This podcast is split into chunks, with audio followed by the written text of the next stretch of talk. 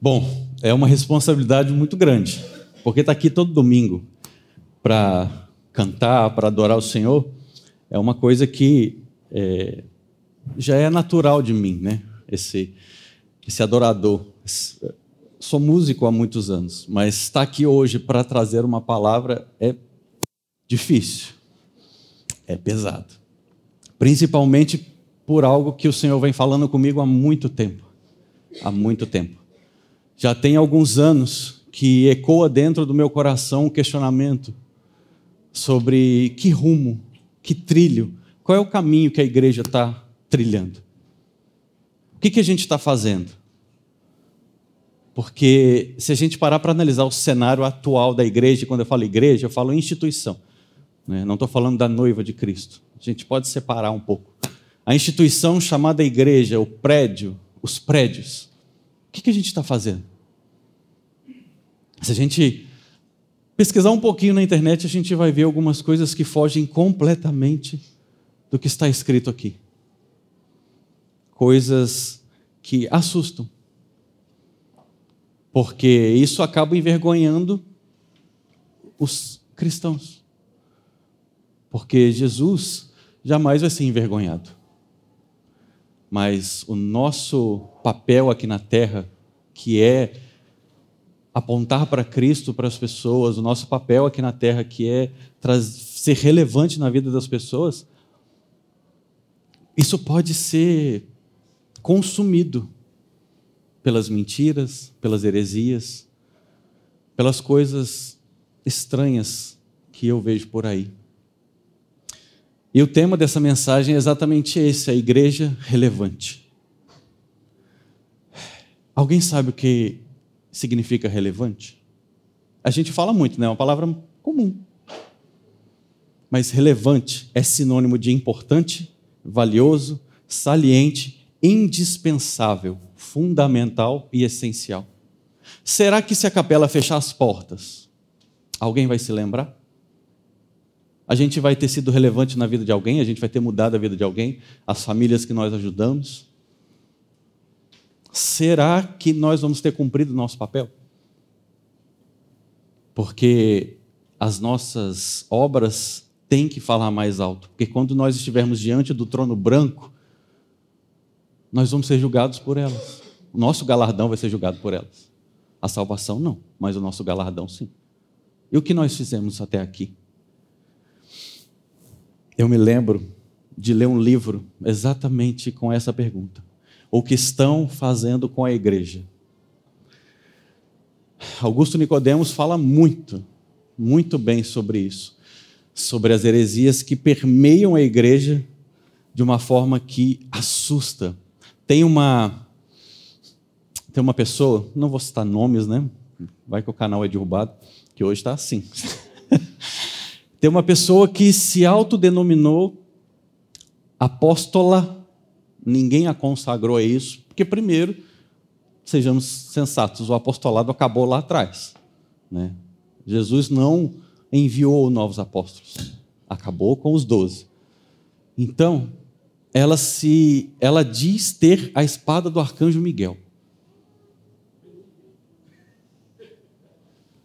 Não, e o mais engraçado é que as pessoas levam fé no que ela fala. É assustador. Porque essas coisas machucam.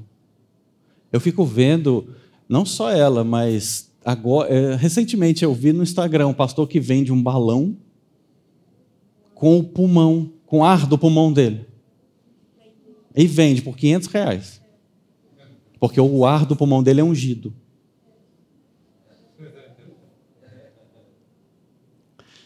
E o que a gente faz com isso? Não dá vontade de dar uns cascudos? Porque, gente, isso não é bíblico.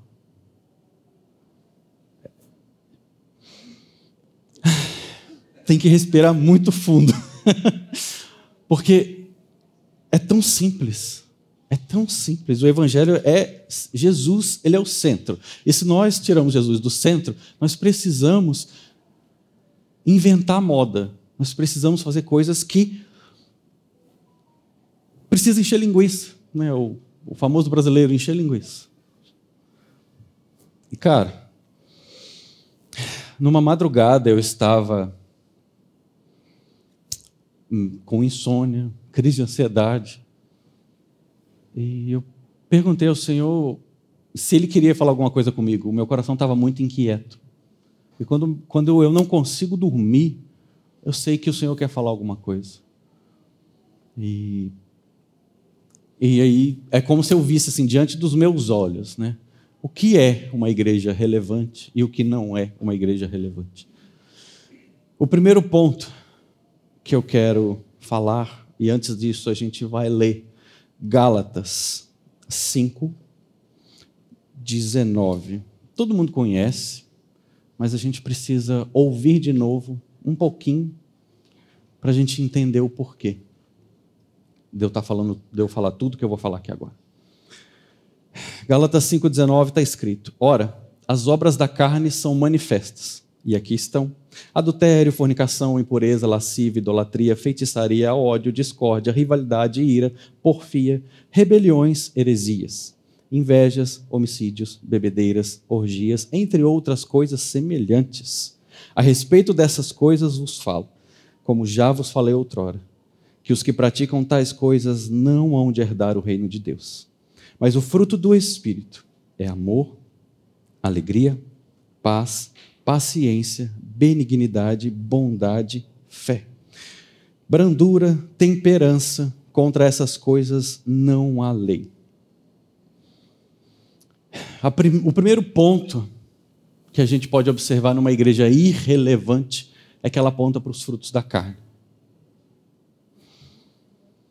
Você já observou que hoje nós temos muitos eventos. Nós temos muitos eventos no Brasil, nas igrejas. Parece que nós somos 80% os cristãos católicos evangélicos, somos 80% da nação brasileira. E por que, que a nação brasileira continua indo para o buraco? Porque a gente vê hoje tanta gente é, acreditando ideologias contrárias à Bíblia e tendo força para isso. É assustador. E um primeiro ponto, eu não vou né, falar sobre todas as obras da carne, porque se a gente for falar, eu, a gente consegue identificar cada uma dentro da igreja atual. Você já pagou muito caro por um evento numa igreja? Quem aqui já pagou mais de 200 reais por um evento numa igreja? De um. Vale. Está errado. Porque a igreja tem a sua arrecadação e a sua arrecadação deveria ser o suficiente para bancar esses eventos. Nós estamos prostituindo a noiva. Porque a gente cobra por uma noite de prazer o que deveria ser de graça. Jesus nunca cobrou para pregar para ninguém, Jesus nunca cobrou para curar ninguém. Por que, que a gente tem que cobrar? E não é barato, não. Por que, que a gente tem que cobrar para fazer uma hora de louvor a Deus ou louvor a mim? Todo domingo subir nessa plataforma é uma responsabilidade muito grande. Porque não, não é para a gente que está aqui. Não é porque a gente é bonitinho, não é porque a gente toca bem, canta bem, porque não é nada disso. Porque nós entendemos o nosso propósito. Infelizmente, nem todo mundo entende o propósito. Mas a gente está aqui, servindo a igreja, servindo ao Senhor com o nosso propósito. Outro ponto da igreja irrelevante é a idolatria. Infelizmente, nós trocamos, nós tiramos Jesus do centro. Nós colocamos o homem no centro. E isso é uma falha gigantesca. Nós tiramos o que deveria ser o mais importante, que é Jesus. E se Jesus não é suficiente, nada mais será. Em contrapartida, a igreja relevante aponta para os frutos do Espírito: o amor, a paz,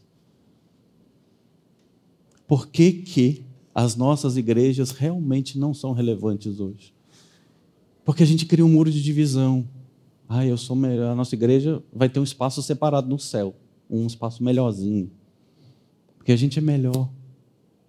A gente tem os músicos mais profissionais, nós temos os pregadores mais eloquentes.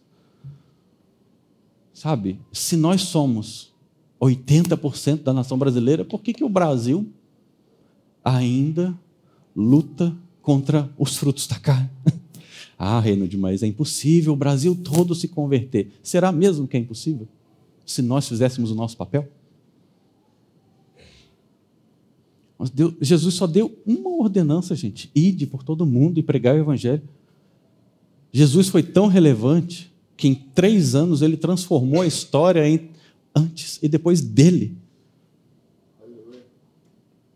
Três anos foi o suficiente para que hoje nós estivéssemos aqui.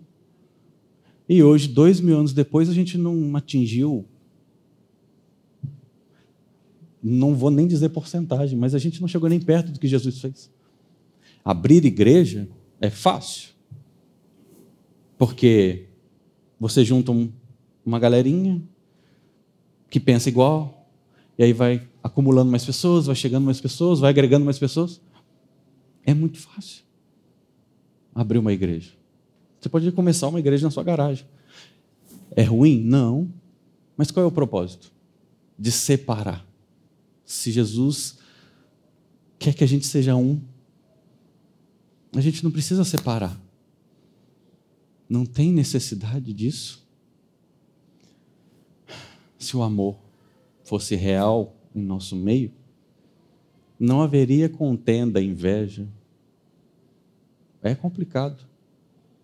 Eu poderia citar um exemplo até pessoal mesmo, de uma situação muito chata que aconteceu na minha vida. E se os meus olhos não tivessem sido abertos, Talvez até hoje eu estaria sendo enganado por uma pessoa que dizia ser minha irmã em Cristo.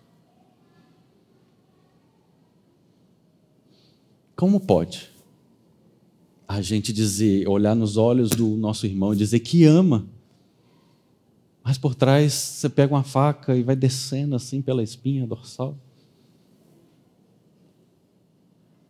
Quantas vezes nós fomos feridos pela instituição? Acho que todo mundo aqui tem um, um ressentimentozinho. Acho que todo mundo aqui tem uma experiência traumática com a instituição. Que talvez poderia ter levado a desistir. Mas eu louvo ao Senhor por essas portas que estão abertas hoje. Que me acolheram, que me receberam, que enxergaram aquilo que Deus derramou sobre mim. E eu oro ao Senhor para que essas portas permaneçam abertas, para que outros possam chegar também.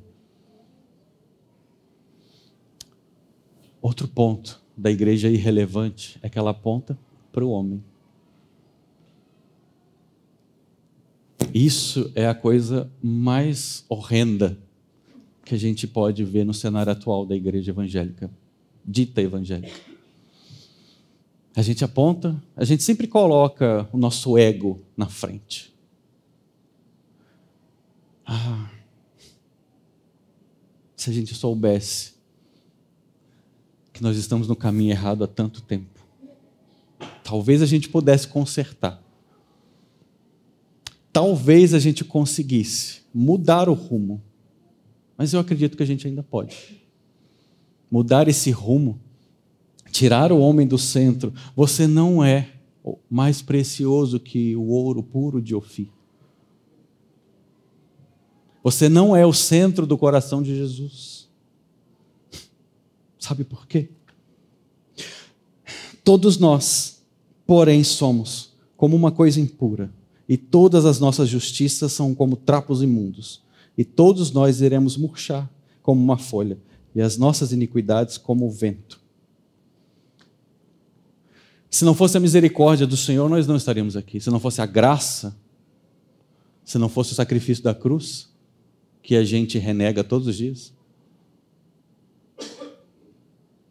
Se não fosse por isso, a gente não estava aqui. Por que, que a gente insiste em, em querer se colocar no centro? Se colocar no ponto crucial de poder. Porque hoje a gente, a gente gosta de poder Dê poder a uma pessoa e você vê o que ela pode fazer. Tira Jesus. E aí, o que, que acontece? Daqui a pouquinho eu falo o que, que acontece. Porque a igreja relevante, ela aponta para Cristo. Cristo é a razão, Cristo é o motivo, ele deveria ser a nossa única esperança. Porque dele, por ele, para ele são todas as coisas. Nós coexistimos nele. Tudo coexiste nele. Ele é o foco. Ele é o cerne do nosso ser. Ele deveria ser o motivo qual nós acordamos todos os dias. Ele deveria ser o motivo pelo qual nós cantamos todos os dias. Mas a gente insiste em não fazer isso. E quando eu falo a gente, eu me coloco no meio disso também. Quantos aqui oram e leem a Bíblia todos os dias? Sejam sinceros.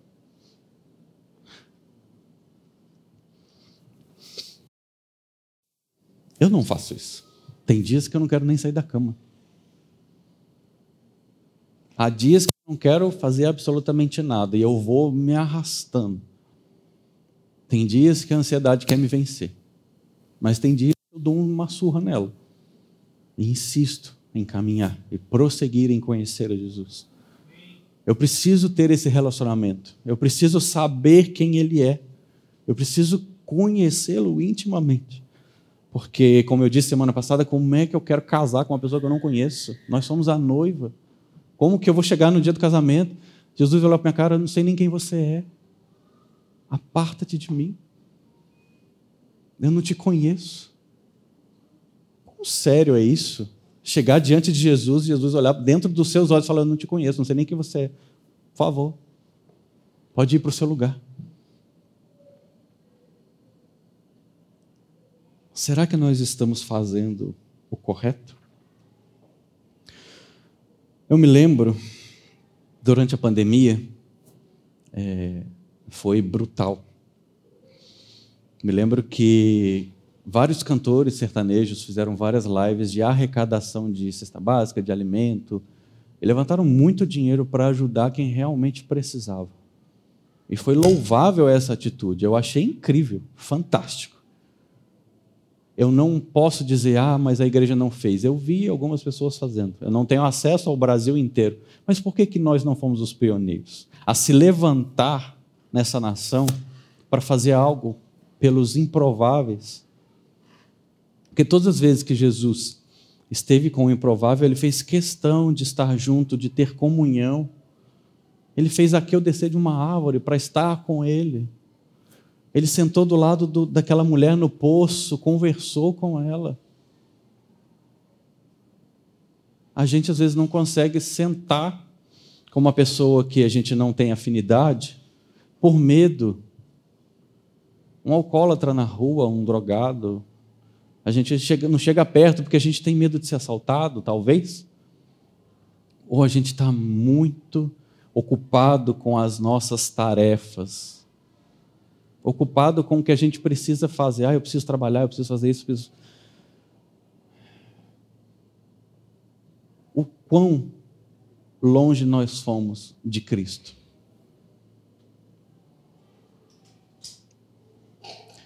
É difícil você olhar para o cenário atual da igreja e perceber que nós precisamos, precisamos ser luz e ser sal a Fernanda já disse isso aqui num pré-culto e aquilo ficou ecoando dentro de mim, porque o Senhor, naquela mesma semana, estava falando comigo sobre isso.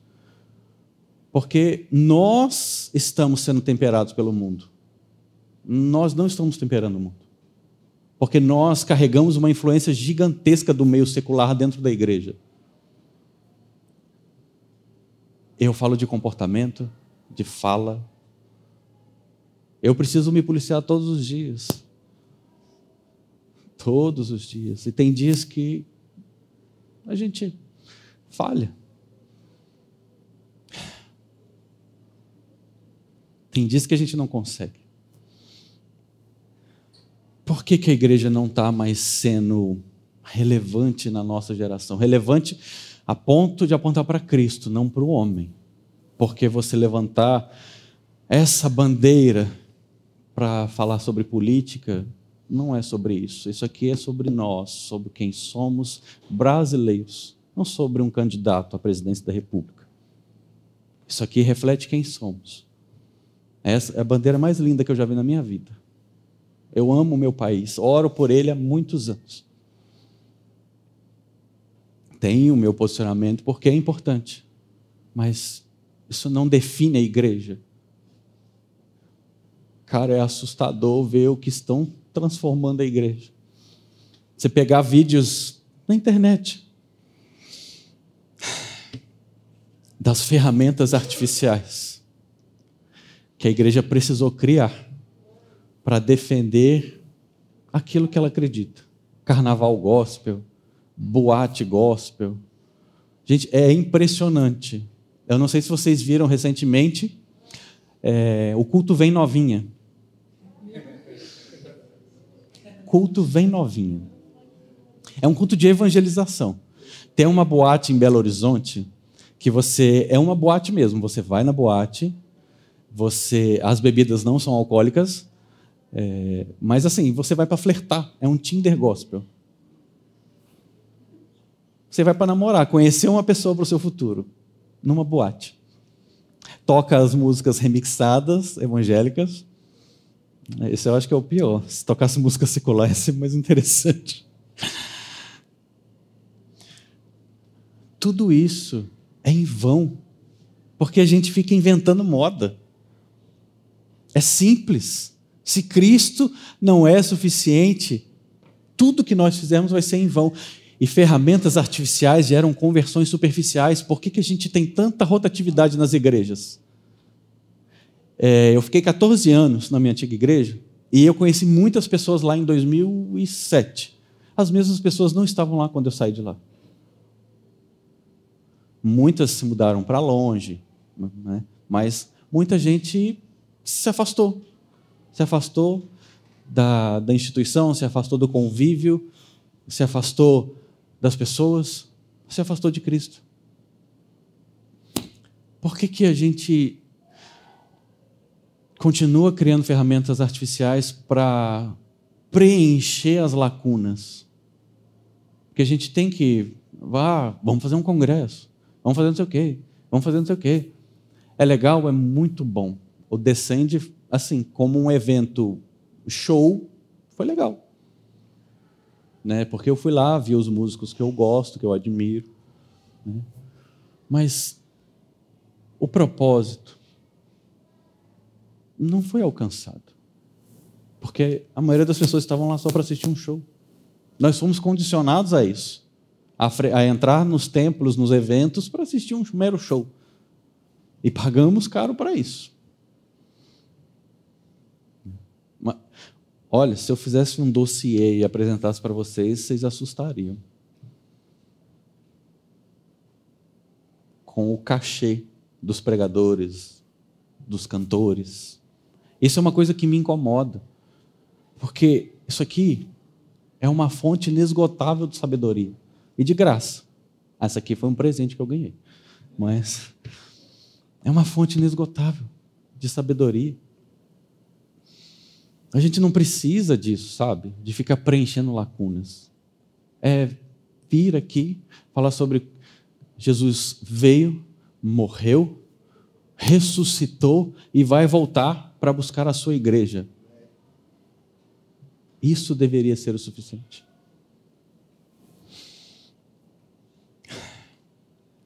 Mas a igreja relevante, ela se fortalece nas disciplinas espirituais, as quais nós ignoramos também.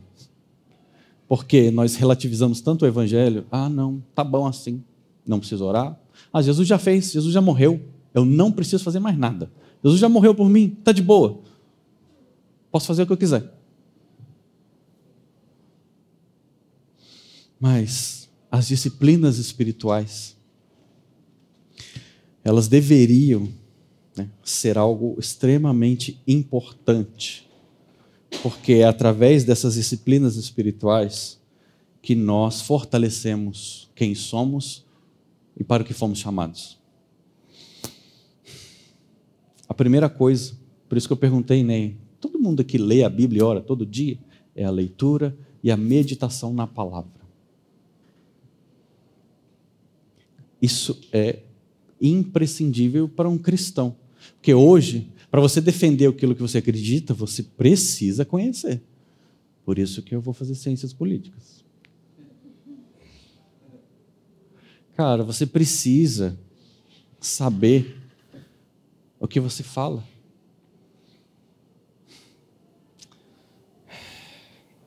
Como eu posso? Como eu posso querer chegar na eternidade sem conhecer Jesus? Eu não vou chegar lá. Eu não posso chegar lá se eu não tiver um relacionamento íntimo e profundo com Ele. Todo dia, eu confesso que eu, eu dei uma parada, mas eu comecei muito bem o meu ano. Levantava todo dia um pouco mais cedo, antes de ir para o trabalho. Né? Eu tenho uma Bíblia que é 365, cada dia do ano tem uma leitura específica.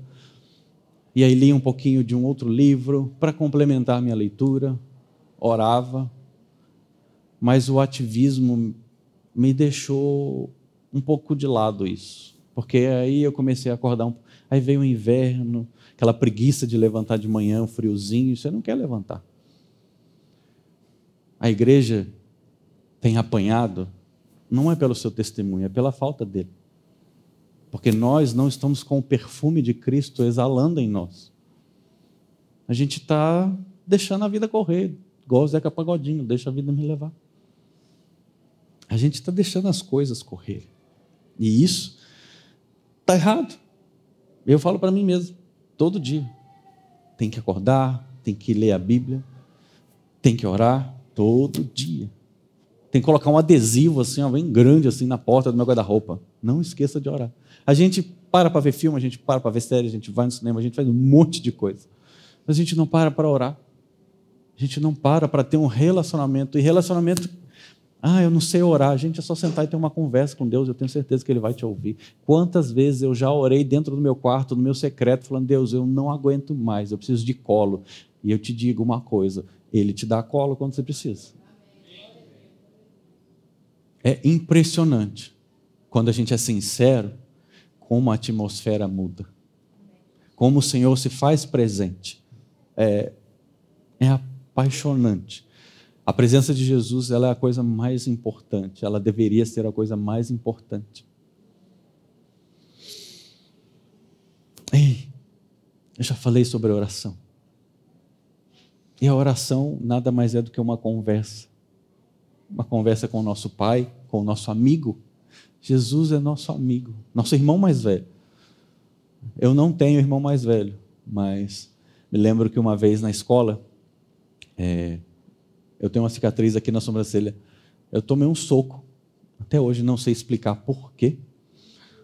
Mas eu posso tentar explicar, mas não consigo, porque eu não sei o que levou a pessoa a fazer aquilo.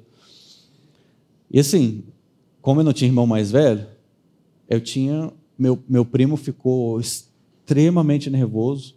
Hoje ele não mora mais aqui no Brasil. Meu avô me levava na escola com uma foice nas costas. E ele ficava atrás de uma árvore assim, esperando o cara aparecer. Mas ele nunca mais apareceu. Mas eu não. Enfim, depois de um tempo ele sofreu um acidente de moto, quebrou a perna. Meu irmão mais velho sofreu. Mas, cara, a gente não precisa ter medo de se relacionar com ele. Porque ele cuida de nós. E a prova mais cabal disso, minha mãe está aqui, ó. A prova mais viva de que Deus ainda faz milagres. Minha mãe, os médicos davam óbito para ela. Está aqui hoje. Ó. Eu tinha três meses. Três meses de nascido. Minha mãe está aqui. Cara, a gente se esquece do que Deus é. A gente não precisa inventar moda, porque ele ainda faz coisas, ele ainda abre o mar. Ele ainda faz a gente andar sobre as águas. Ele é o mesmo ontem, hoje será o mesmo eternamente. E por que, que a gente tem medo de se relacionar com Ele? A gente não precisa ter medo de se relacionar com o Senhor. Outra coisa muito importante que define quem somos e para onde vamos é a nossa caridade, que é uma das disciplinas espirituais. A gente é caridoso, e quando eu falo caridoso, eu não estou falando só sobre dinheiro. Estou falando de você abrir a sua casa para um grupo de conexão. Você sentar para ouvir um irmão, talvez esteja passando por uma situação complicada. Você ser ouvido, ser ombro, ser colo para alguém. Será que a gente consegue fazer isso? E dinheiro, por que não dinheiro? Como o Marcelo diz, a gente dá porque a gente é grato. Hugo, Hugo, a gente já tem os 10 contos para o aniversário da igreja? É sobre isso, sabe? Não, não, a gente não tem. Queríamos ter. Mas a gente ficou tão ferido pelas nossas experiências passadas, né, uma extorsão que há na igreja. Né, se você não der, Deus vai tirar o seu emprego. Se você não der, é um negócio absurdo. Dinheiro na igreja hoje virou moeda de troca barganha com Deus. E não é assim. Tudo veio dele. Ele não precisa do nosso dinheiro, o templo precisa. A gente tem que pagar conta de luz. Não está fresquinho aqui dentro? Graças a Deus, temos ar-condicionado. Isso é para o nosso conforto, gente. Esse, eu não sei quem já veio aqui sem ar-condicionado. É um forninho. É um forninho. É uma estufa. E graças a Deus nós temos esse lugar, graças a Deus nós temos né, conforto, esses sofás, os novos sofás estão extremamente deliciosos de se sentar. Mas isso tudo gera gasto. Né? Não, não, cai do céu. Vou pagar o, o irmão que faz o sofá e falar: irmão, deixa eu te dar um abraço aqui, está pago. Não é assim. A gente precisa ser generoso em tudo que a gente faz. E olha, é uma coisa que eu aprendi, e não é porque eles estão aqui, não, mas eu aprendi generosidade com a minha segunda família. Eles não se importam se vai faltar para eles. A casa vive cheia, a casa vive recebendo visita. Eles não se importam se vai faltar para algum deles. Quantas vezes bota na mesa para outro comer? É mais importante você fazer bem aos outros do que a si mesmo. Se você fizer pelo seu irmão, tenho certeza que Deus vai fazer por você. Deus não vai te deixar desamparado. Na pandemia, é, foi assustadoramente o tempo em que eu tive mais dinheiro. Eu, a gente não estava trabalhando, porque nós trabalhamos com eventos. E, infelizmente, foi suspenso, né? nós ficamos 10 meses sem trabalhar. Tem noção? E graças a Deus não faltou nada. O Senhor supriu.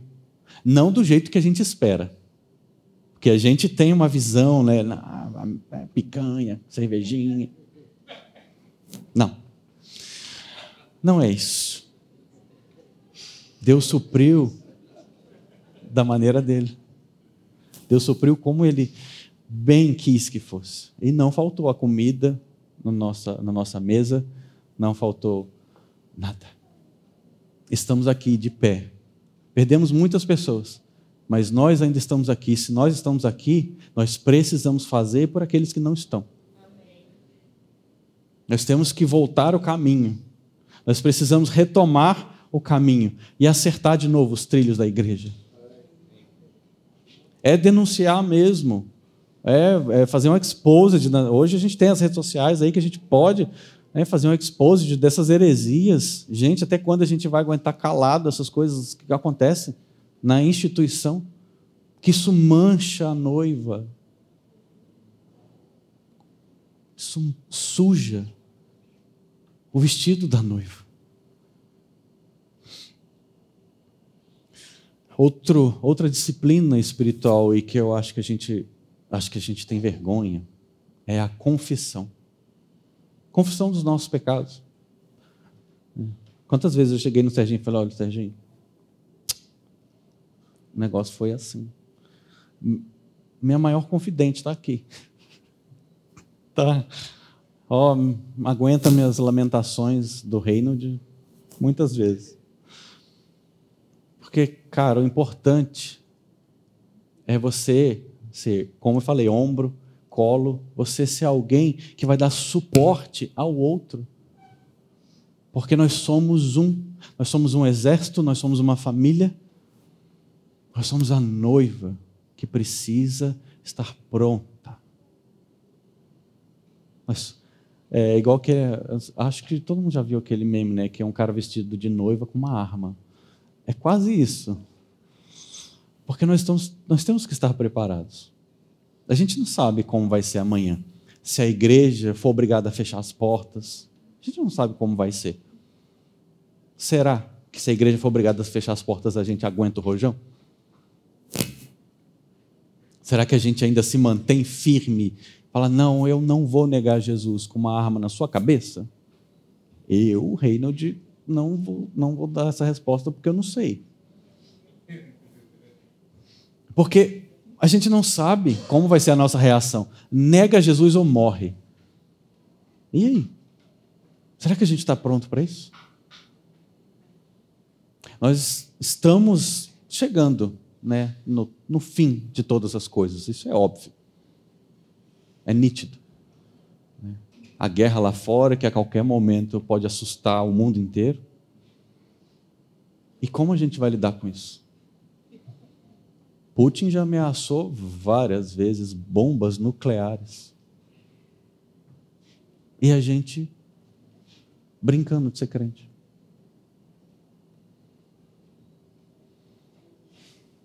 Eu não vou começar com um outro discurso aqui, senão a gente vai entrar num assunto muito delicado sobre política e não é isso que eu quero falar. Mas nós sofremos ameaças constantes de uma de um eventual fim. Nós sabemos que em algum momento Jesus vai voltar. Quando é esse momento?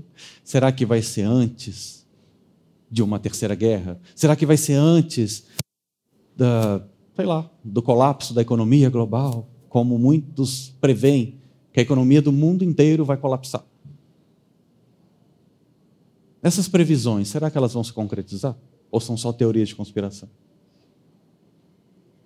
E o que a igreja tem que fazer? Ser abrigo no deserto, ponte sobre as águas.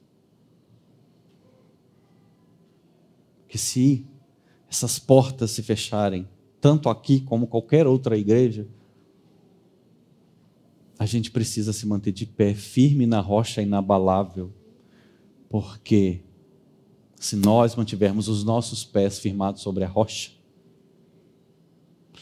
quando ele vier, quando ele chegar, ele vai dizer: Vinde, bendito de meu Pai. E tudo isso que eu disse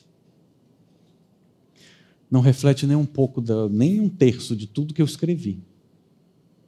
Porque o tempo ele corre muito rápido contra a gente.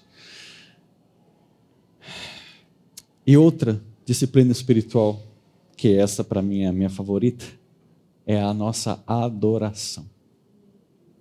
Imagina passar dia e noite sem cessar cantando: Digno é o Cordeiro. Sabe, cantar sobre ele é uma das coisas mais extraordinárias que eu aprendi. Porque quando a gente fala, quando a gente canta, quando a gente declara o nome de Jesus, tudo muda, tudo é diferente. Porque é sobre ele que nós estamos falando, não é sobre nós. E ele tem poder de mudar o ambiente, ele tem poder de quebrar as correntes, ele tem poder o suficiente para mudar um diagnóstico de morte para a vida. quando nós cantamos cadeias quebrar, tenha certeza disso, que Ele tem poder para quebrar qualquer cadeias que prendam a gente. Mas nós precisamos cantar sobre Ele. Tem tudo a ver com Ele. Com Ele, eu sei para onde eu devo ir. Tudo, tudo, nós precisamos voltar a Ele. Trazer Jesus de volta para o centro do trono das nossas vidas, das nossas igrejas. E tudo isso culmina no culto público. É o que nós estamos fazendo aqui. O culto público, onde nós nos reunimos aos domingos, é só a ponta do iceberg daquilo que nós deveríamos viver durante a semana.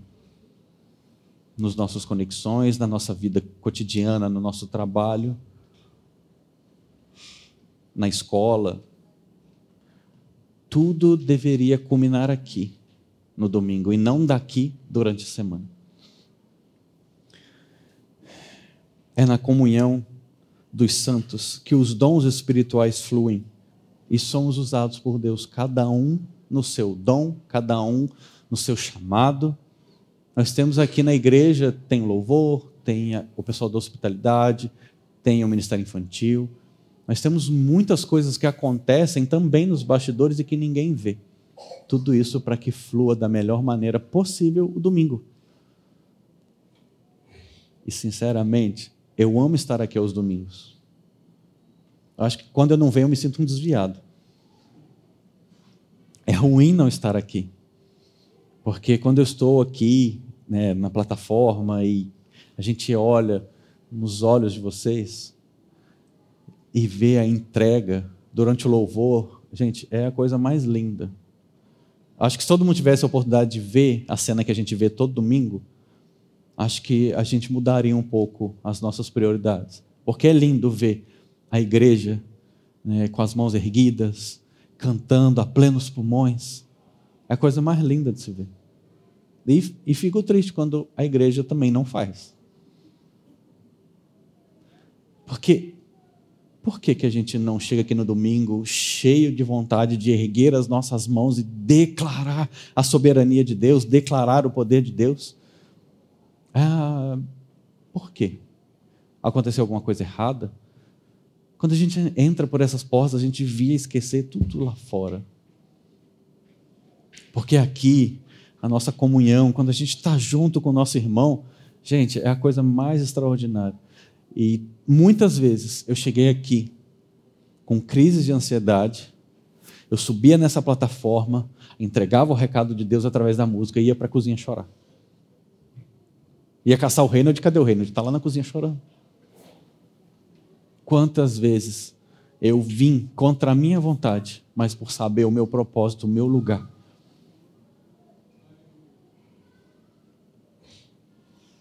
E eu quero continuar até o fim fazendo o que o Senhor me chamou para fazer. Ano que vem vocês vão ouvir bastante a voz dessa menina, se Deus quiser.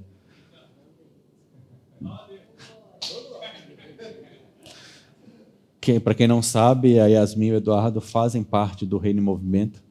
É um projeto que o Senhor colocou no meu coração em 2019.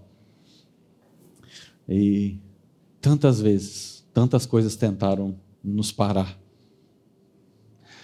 Mas o Senhor sempre renova as nossas forças. Sempre renova as nossas forças, nos dando inspiração, nos dando canções. Né? Se Deus quiser, muito em breve vocês vão ouvir falar sobre as novas canções. Eduardo?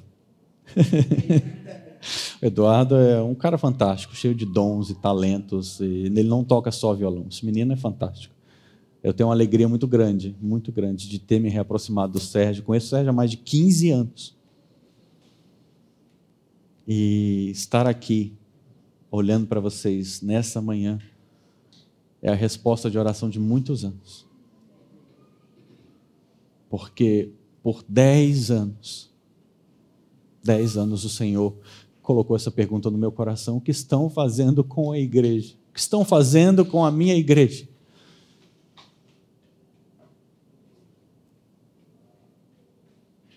E eu quero, de verdade, se tudo que eu disse aqui não serviu de nada, mas se questione: o que estão fazendo com a igreja? O que estão fazendo para manchar o vestido da noiva de Cristo? Muito em breve, muito em breve, Jesus vem. Maranata. Esse é o clamor do meu coração, Maranata. Para que ele venha e a gente viva a eternidade, como Marcelo disse aqui no pré-culto, sem dor, sem choro, sem tristeza, onde nós viveremos para sempre diante do trono do Senhor cantando santo, santo, santo, santo, santo é o Senhor todo-poderoso. Muito em breve Jesus vem. E que a cada dia mais a gente, como igreja, se posicione no nosso lugar. Não numa plataforma. A gente não precisa de uma plataforma. A gente tem as redes sociais, a gente tem o nosso trabalho, a gente convive com muitas pessoas diariamente. E que, ao olhar nos olhos dessas pessoas, elas vejam Jesus em nós. Porque as nossas palavras, o vento vai levar. Mas as nossas obras, as nossas ações vão ficar eternamente gravadas no coração de alguém. E eu sou muito grato ao Senhor pela oportunidade de, de poder ouvir algumas pessoas. É incrível como é, a Andréia fala muito comigo. É, nossa, não sei como é que as pessoas têm facilidade de se abrir para você assim. É, é, absurdo a forma como as pessoas conseguem chegar e se abrir. E ali a gente tem uma troca muito, muito interessante. Porque é, da, do dia que eu mais não estou preparado para nada é o dia que as coisas fluem. E Deus me usa né, para trazer uma palavra para alguém. Cara, eu não preciso né, mostrar nas redes sociais tudo que eu faço. Porque isso aí é vaidade. Né, as cestas básicas que a igreja distribui, isso é ficar mostrando nas redes sociais tudo que é vaidade. Mas é fazer. É fazer. É tirar do nosso para dar para alguém. Se precisar. É fazer por alguém o que talvez ninguém fez por nós. Mas Jesus fez e pagou um alto preço. E esse alto preço, a gente não, nunca vai conseguir compensar. A gente nunca vai conseguir né, devolver, porque foi por misericórdia, graça, foi por amor.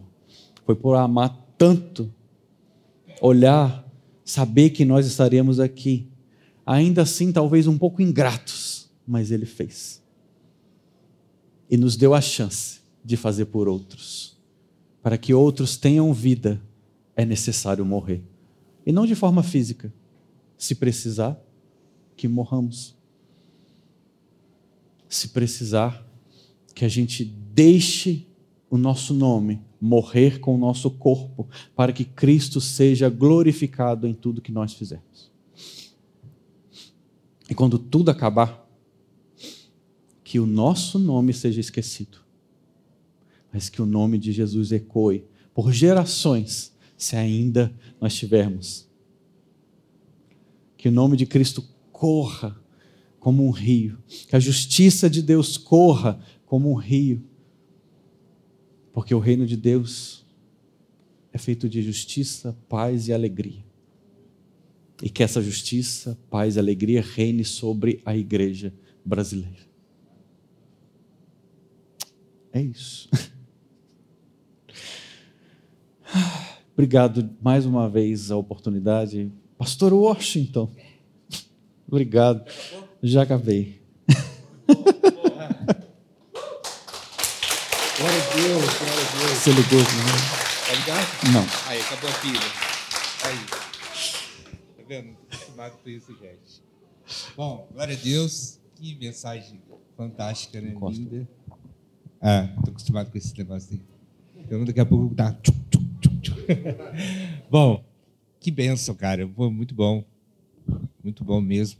É, A gente precisa ser importante para as pessoas. Nós, como igreja, precisamos ser importante para outras. E isso é, é tão fundamental no, no nosso, no nosso dia a dia, no nosso cotidiano, que a gente precisa, de fato, nos doar é, e fazer que as outras pessoas sejam. A gente apontar Cristo para outras pessoas. E de forma de, com amor, com carinho, de paz. Né? Como o Reino te falou, um abraço. Poder se doar de forma que ninguém espere que você faça. Né? É, hoje, sim, foi tudo muito bonito, muito legal. Eu tenho certeza que, para mim, é muito novo, gente, porque a gente está entrando numa nova etapa. Né?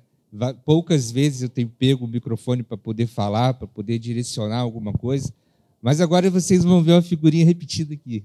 Amém? Amém. Vamos orar, irmãos? Pai, nós queremos te louvar, bendizer o teu nome. Muito obrigado, Senhor, pela essa manhã, que o Senhor nos abençoou com graça. Obrigado, Jesus, pela mensagem e que nós possamos ir para casa, Deus, repletos de alegrias, de vontade de ser relevante para as pessoas que estão lá fora, relevante para as pessoas que estão dentro da nossa casa, relevante para tudo, Deus. E por isso nós te agradecemos e bendizemos o teu santo e poderoso nome. Amém. Amém?